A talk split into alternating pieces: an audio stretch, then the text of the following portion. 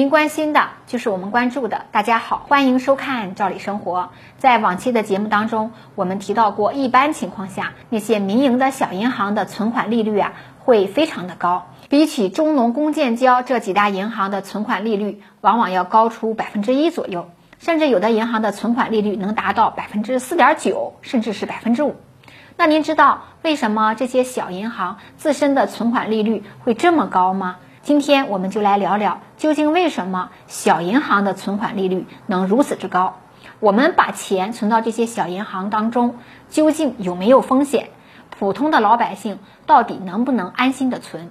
如果单是从存款利率的角度看，我们通常会发现，银行存款利率从高到低的规律，往往呢是民营银行最高，然后呢是地方城商银行、农商行，紧接着呀是股份制银行。最后才是国有银行，例如国有银行的平均存款利率呢，是一年期的利率为百分之一点七五，二年期的利率是百分之二点二五，三年期的利率呢是百分之二点七五。股份制银行的平均存款利率呢，是一年期的利率为百分之二点零四，两年期的利率呢为百分之二点八二，三年期的利率呢为百分之三点六八。而地方城商银行、农商行的平均存款利率啊，大概是一年期的利率是百分之二点零六，两年期的利率呢是百分之二点七七，三年期的利率是百分之三点五七，部分银行五年期的利率呢是百分之三点六三左右。尤其是自从二零一九年开始，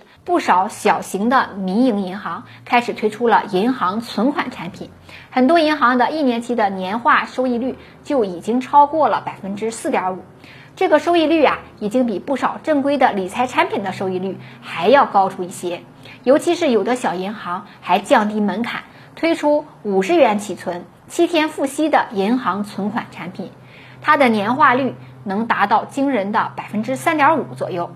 那这个数字可比国有银行的三年期存款收益还要高出不少。于是很多人好奇，为什么这些小银行的存款收益能如此之高？甚至有人还怀疑，这其中会不会存在什么风险和陷阱呢？这些小银行会不会过一阵子卷钱跑路呢？其实，小银行之所以推出如此之高的利率来吸引储户到小银行存款，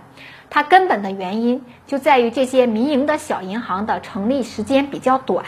而那些国有银行、股份银行成立时间呢比较久远，自身的信誉度也比较高。相比于这些名不见经传的小银行啊，人们更愿意相信那些成立时间久远的大型银行。而民营银行成立的时间短，这也导致很多民营银行的银行网点也不多。很多储户即使是想到民营银行线下网点去进行开户和办理存款，都不是一件容易的事儿。尤其是在前不久，国家还正式取消了互联网银行存款产品，这就加剧了民营银行吸收存款的难度。正因为如此，目前市面上绝大多数的银行存款都已经被国有银行以及股份制这类的大银行瓜分的差不多了。那民营的小银行如果想从其他大型银行的手里抢走一部分存款，就只能通过提高存款收益的方式来吸引储户。然而，如此高的存款利率对于银行来说也是一件风险很大的事儿。因为高利率的银行存款固然能够吸收到不少老百姓来存款，但是也会给银行贷款造成不小的压力。毕竟，我们都知道，银行是通过存款和贷款的利差来进行盈利的。而小银行如此高的存款利率，就势必会导致小型民营银行的贷款利率要提高，而贷款利率的提高，也就意味着银行的贷款风险加大。当然，这种风险仅仅是对于银行来说，对于我们这些储户来说呀，存款的时候只需要关注一件事儿，那就是这家银行是否加入了存款保险，在银行的网点是否贴有存款保险的标识。我们往期的节目中就有过详细的介绍，银行的存款保险是国家为了保障我们老百姓的存款而推出的一种保险制度。只要这家银行加入了存款保险，即使是未来这家银行因为经营不当等原因而破产了，只要你在这一家银行里的存款连本带息没超过五十万，七个工作日内就会有人连本带息的赔偿给你。就好像前几年某银行破产以后，这个银行所有的储户，只要是你的存款加利息不超过五十万，也都是百分之百全额赔付的。